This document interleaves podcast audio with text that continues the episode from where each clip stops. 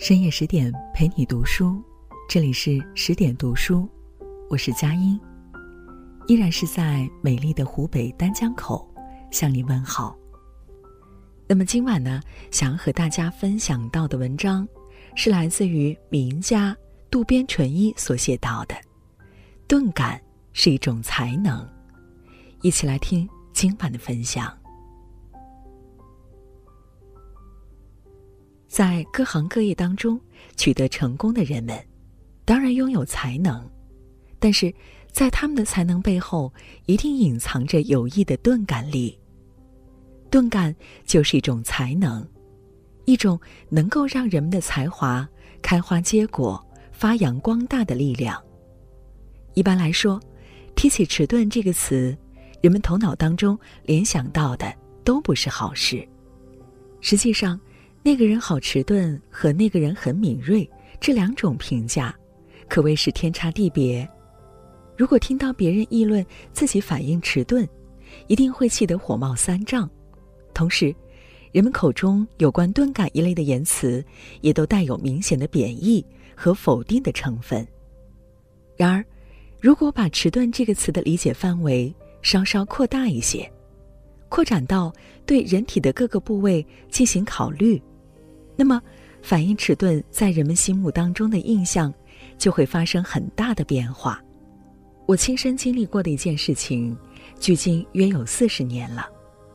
那个时候，我还是一个初出茅庐的新作家，加入了已故的由马赖义先生创办的一个名为“石之会”的文艺沙龙。这个文学沙龙聚集了一批年龄在三十到四十岁之间。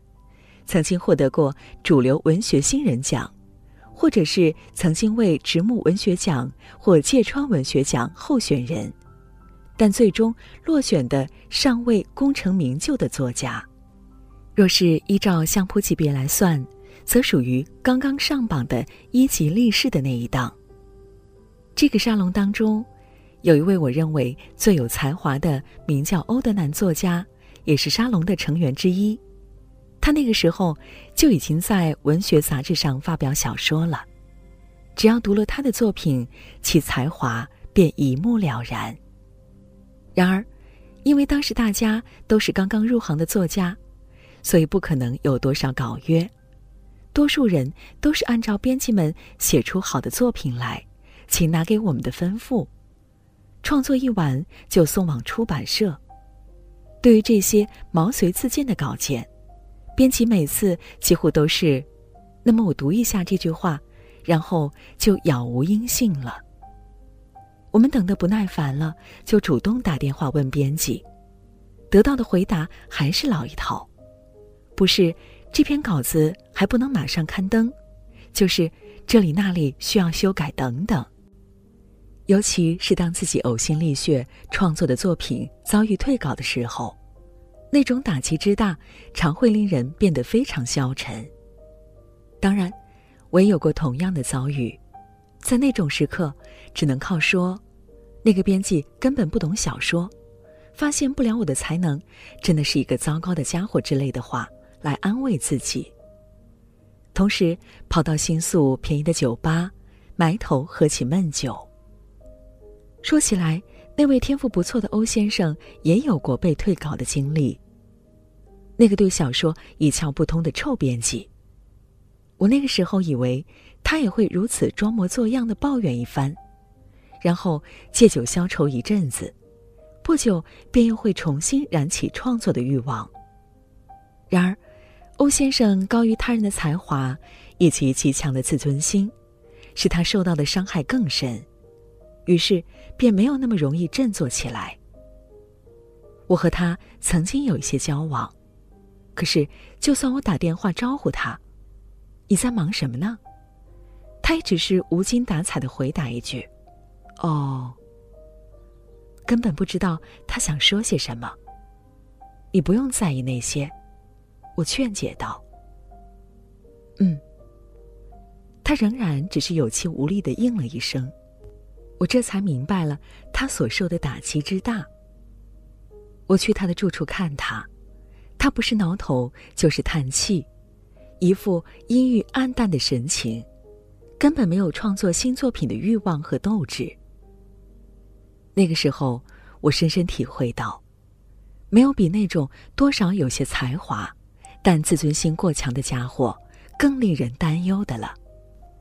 正是由于以上情况，就算编辑打电话过去，也得不到想要的信息。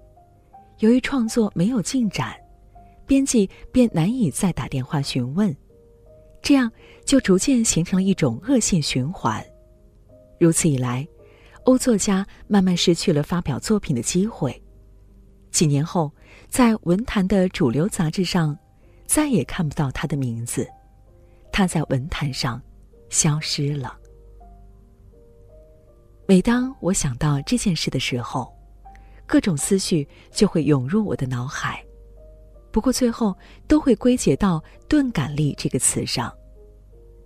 说句心里话，欧先生性格天真敏感，容易受伤，又因为才华出众，故十分自信，所以一旦遇到挫折，其所受伤害也很大，会因消沉而难以东山再起。也就是说。他恐怕是一个文学路上的少爷。的确，像他那种性格的男人，如果一切进展顺利，处于周围掌声不断的境遇当中，他的才华也许能够得到最大限度的发挥。一路顺风的话，欧先生没准儿已经成为大作家了。相反，风向一旦发生变化，欧先生恐怕就难以及时调整好心态。从打击当中恢复过来的时间太过漫长，结果失去了重整旗鼓的机会。在此，我重新认识到的是，人们能否成功，不完全取决于才能。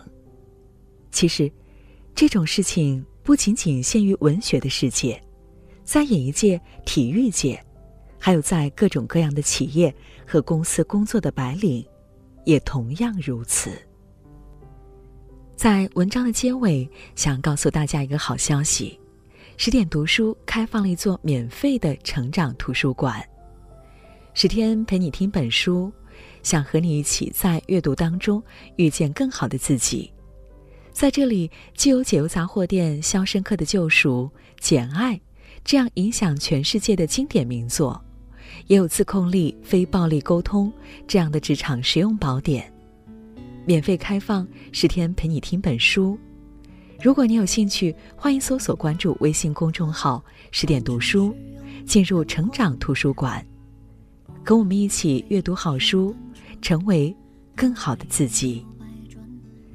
深夜十点陪你读书，感谢聆听，期待在下一个夜晚和你的相会。